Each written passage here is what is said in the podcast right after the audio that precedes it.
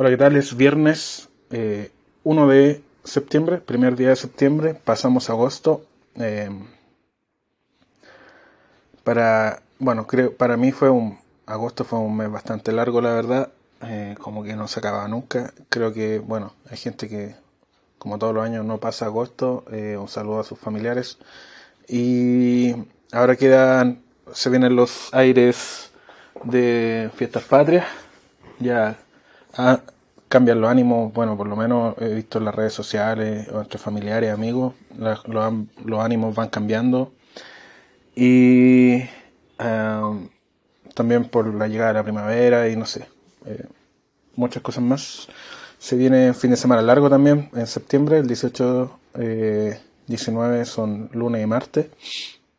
Así que son cuatro días de fin de semana para muchos Además que son irrenunciables, así que, bueno, excepto el sábado. El sábado no es irrenunciable, el sábado normal, pero bueno, sigue siendo un fin de semana largo de todas formas. Em, me salté el fin de semana pasado, eh, creo que no hice el podcast y debí hablar sobre el IPA Fest que fue en, en Franklin, en, en Factoría Franklin, que queda en en la calle Franklin, ahí cerca del, metro Bio Bio. Y mm, es una galería, parece que era una, una, bueno, por el nombre debe haber sido una fábrica antigua, pero también tiene como pinta de un, como de haber sido un colegio por la, forma en que está distribuido el lugar. Y tenía en donde se supone que eran las salas de máquinas antiguas, eh, tenía los puestos de cervezas eh, probamos varias.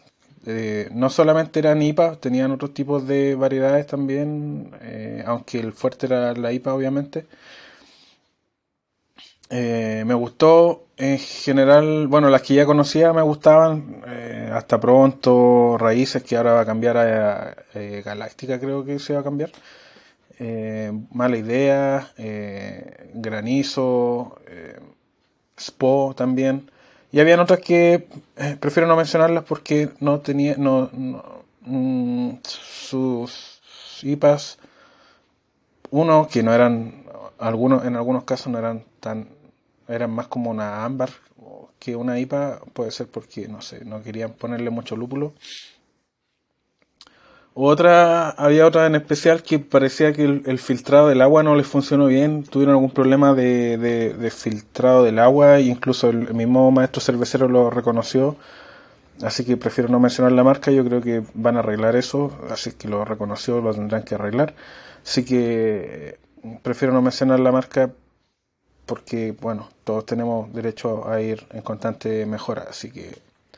Eh, lo que sí me gustó gratamente, eh, me, sorprendió gratamente fue que hay una asociación, ASOLUP, una asociación del lúpulo eh, nacional, con variedades que son derivadas, por ejemplo, de Cascade, de Centennial, que lograron crecer en Chile, eh, en general en el sur, cerca de Osorno, por ahí, pero también hay algunos grupos que están tratando de hacer que esto funcione eh, por ejemplo, en, Pichilemu, acá cerca, bueno, relativamente cerca, eh, y en otros lugares más. Eh, así que, y ahí entre esas, bueno, nos dieron a probar una cerveza que estaba hecha con el lúpulo que llaman Puyehue.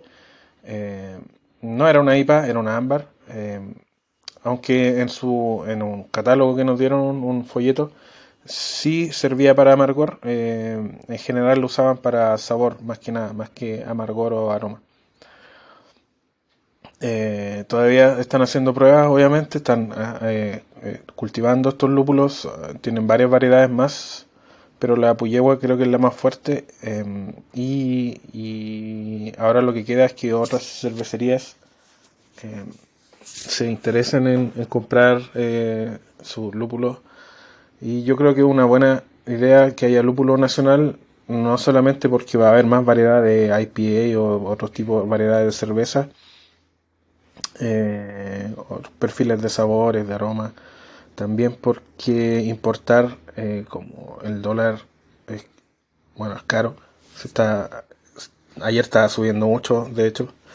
Eh, importar se hace cada vez más difícil en tema económico. Ya les contaba como la misma receta de que me costaba 11, 12 lucas, ahora me está costando 30. Solamente por lúpulo. Eh, o sea, el lúpulo explica gran parte, la mayor parte de, de esta crecida de precio, eh, que en realidad también va aparejado con un, un menor poder adquisitivo del peso chileno, así que todo este tema de la inflación. Y, eso, eso. Em, queda ahora eh, anunciar que en Osorno van a celebrar las fiestas patrias en el Parque Chuyaca. Van a haber 140 puestos gastronómicos y obviamente van a haber puestos de cerveza artesanal. Eh, desde el 15 al 19 de septiembre van a hacer las celebraciones. Acá en Parque O'Higgins va por lo que decían que querían hacer una cosa como cueca paritaria, no, entiendo qué cresta significa eso.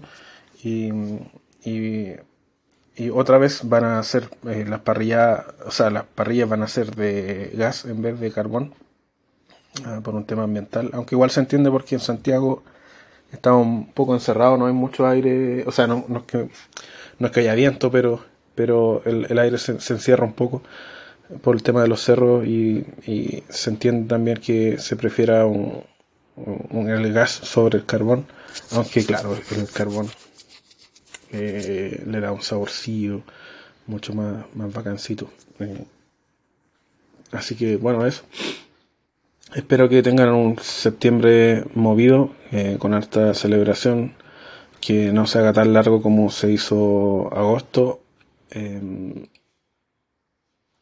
Eh, también, bueno, disfrútenlo con responsabilidad, no, que no seamos una estadística más del 21 o 2021 donde empiezan a hacer eh, estadísticas de accidentes, eh, sobre todo por manejar en estado de ebriedad. Si que vas a beber, deja las llaves con alguien que sea responsable o toma un Uber o algo así.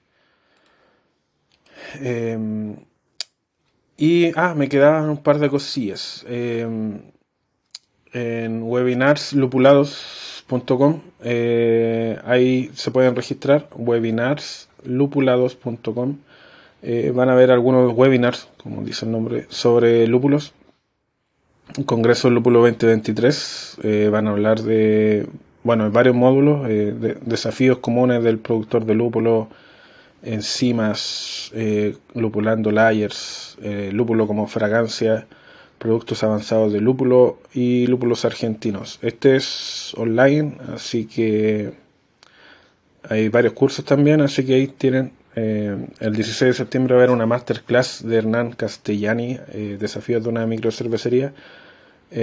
así que ahí tienen webinars lupulados. Y termino con eh, la Copa de Cerveza de América que se va a hacer en Chile, en Valdivia, obviamente, la capital cervecera chilena. Eh, va a ser del 6 al 11 de noviembre. Eh, creo que todavía hay tiempo para que, si tú quieres competir, te inscribas como competidor. Y, y bueno, a ver, si tienen Sí, la página sería Copa, Copa Cervezas de América y .com. Ahí pueden revisar más datos, así que los dejo con esa información y nos estaríamos escuchando la próxima semana si es que, a ver, sí, sí, la próxima semana espero estar eh, con un nuevo eh, episodio de, este podcast eh, cervecero. Pásenlo bien, disfruten y tengan un buen fin de semana. Cuídense. Chao.